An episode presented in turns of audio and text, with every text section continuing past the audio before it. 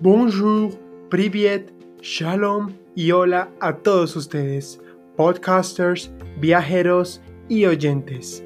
Ya sea que estés cocinando, limpiando, caminando, pintando, manejando, estudiando o sentado en tu casa quizás, quédate con nosotros y disfruta de un buen relato.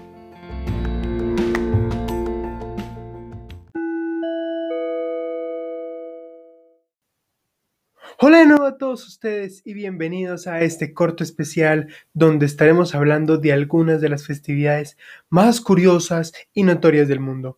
Esto será un break aparte de la serie que venimos tratando y que se hará según la ocasión. Soy consciente de que existen cantidad de fiestas en el mundo, pero tomando algunas de las más emblemáticas, comenzamos con este episodio de Hoy se festeja.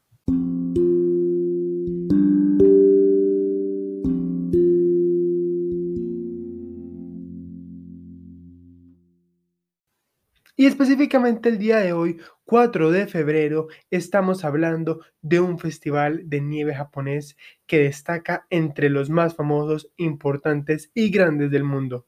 Si no lo habías oído antes, se realiza en la localidad de Sapporo, en la isla de Hokkaido, al norte del país. En japonés es llamado Sapporo Yuki Matsuri. Normalmente toma lugar en la primera semana de febrero. A lo mejor durante este año por las circunstancias, eh, las peculiaridades son diferentes, pero se particulariza por múltiples aspectos. Es considerado uno de los eventos más importantes en Japón durante el invierno y cabe recalcar que además de su longevidad, desde el 2007, en el número 58, cerca de 2 millones de personas visitaron Sapporo para observar cientos de estatuas de esculturas de nieve y hielo. Pero para entender mejor lo que se refiere a este festival que les estoy contando es que comenzó en 1950, por eso estamos hablando de 70 años específicamente, 71. Y se empieza porque seis estudiantes del instituto de la zona eh, deciden empezar a construir así estatuas de, de nieve en el parque Odori, una actividad muy normal en jugar con la nieve. Más esto se empieza a popularizar en 1955. Las fuerzas de defensa japonesa de las cercanías también empiezan allí a unirse y a construir eh, esculturas de nieve, de hielo. Y aquí es cuando se empieza a volver famoso. Esto es lo que empieza a formar la tradición. Más tarde, en 1959, ya estamos diciendo que más de 2.500 personas empiezan a participar de la creación de estas esculturas de nieve algo que le da mucho más poder al hecho. Y es más, debido a que este fue el primer momento donde hubo eh, una aglomeración en el lugar, llama a los medios de comunicación nacionales. ¿Qué sucede? Eh, precisamente durante eh, los Juegos Olímpicos de 1972 alcanza proporciones internacionales y hace aún mucho más famoso y aunque a pesar que en 1974 luego hay una crisis energética, Dicen, es que esto es muy importante, esto se está volviendo emblemático, esto es tradicional ya en nuestro pueblo porque ya han pasado, ¿qué? 24 años. Entonces, a pesar de, los problemas de la falta de gasolina, eh, igual empiezan eh, a utilizar otros camiones que eran utilizados para llevar eh, agua, a mover la nieve para poder hacer el festival. Tiempo después entonces comenzarán las competiciones internacionales de escultura, de nieve, van a venir equipos de otros países también a participar y esto es lo que hace que coja una fama donde hoy las personas que viajan a Japón en esta primera época del año eh, dicen, yo quiero conocer el Festival de Sapporo. Más que pasa, a pesar de que sí, ya les estoy contando que es en esta localidad de Sapporo, al norte del país, eh, ¿qué pasa? ¿Dónde sucede? Hay tres sitios principales, el Odori Park, el Tsudome y el Tsukusino. ¿Qué pasa? El sitio principal es el Parque Odori, donde les cuento que empezó con estos jóvenes universitarios. Allí es donde se encontrarán la mayoría de esculturas de nieve, de hielo, una gran cantidad de lugares para tomar que son té caliente, eh, opciones de comida. Eh, allí es donde estarán las esculturas de 15, más de 15 metros de altura y 25 metros de ancho. Estamos diciendo que las iluminan de día, de noche, hay conciertos al aire libre, eh, los souvenirs. Es más, ponen una pista de patinaje y si uno lo desea, puede subir también a la torre eh, de televisión de Sapporo para poder contemplarlo desde allí. Junto con eso, entonces está el otro parque, uno más grande, que es el Tatsudome. Este lugar incluye otras actividades para la nieve. Hay toboganes de nieve, rafting en la nieve y un lugar mm, muy orientado a la familia. Es más, lo abren desde el 31 de enero precisamente por esto, porque es algo muy diverso, pero eh, bastante alegre.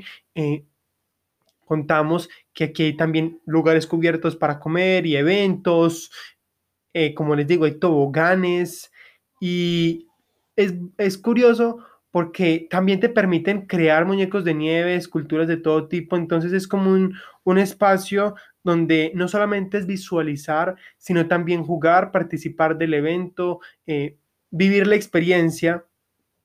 Más el sitio más pequeño es el Sukuskino. ¿Qué es este? a pesar de que es un poquito más pequeño que les digo, esto es otro parque, es el espacio donde hay más de, de 100 esculturas de hielo, porque este va a ser el espacio donde las van a juzgar. Eh, aquí van a venir los jueces, las van a calificar, como les digo, viene gente de múltiples países, entonces aquí es donde se exhiben, eh, las iluminan hasta las 11 de la noche todos los días y, lo hace ameno porque vos ves la creatividad de, las formas que hacen, porque hacen tanto eh, arquitectura tradicional japonesa como mm, animaciones de televisión, edificios, animales, personas. Eso es lo que lo particulariza. Quizá el Festival de Nieve de Sapporo no sea tan grande como el de Harbin o el de Quebec que se realiza también en esas épocas, porque esos son los más grandes del mundo, pero ¿por qué ir a este festival. O sea, además de que puedes fotografiar las múltiples estatuas de nieve y de hielo, eh, tirarse en los toboganes y está toda esta parte familiar del recinto, o ver los conciertos al aire libre y esta parte de cultura japonesa en invierno, de gustar de la cocina, de los numerosos puestos de comida, de la iluminación y poder subir a la torre de televisión de Sapporo para contemplar todo. Será entonces todo esto un dato para que algún día eh, poder disfrutar de una fiesta como esta.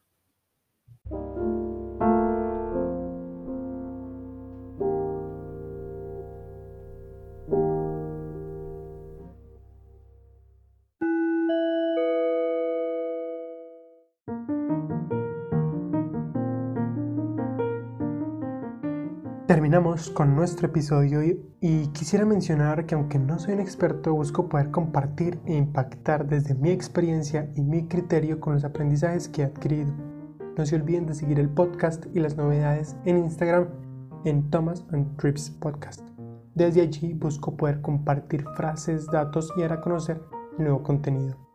Si te gustan estos temas, por favor etiquétalo en tus historias y no te olvides de seguir el podcast y suscribirte para no perderte de próximos episodios, sea cual sea la plataforma en la que me oigas. De este modo, es a través del cual me ayudas a crecer, a llegarle a más personas, a ser recomendado y en sí a darle continuidad a este proyecto que de seguro le puede gustar a otros así como a ti. Compártelo con familia, amigos o cualquiera que consideres puede disfrutarlo. Toda recomendación, consejo y corrección es bienvenida Puedes escribirme a través de los mensajes de voz de Anchor, el DM de Instagram o el correo thomastripspodcast.gmail.com Si también deseas hacer comentarios, patrocinios o algún otro propósito, estoy abierto. En la descripción están todos estos datos y las notas del episodio de hoy para que las cheques y recuerda, nos vemos cada semana.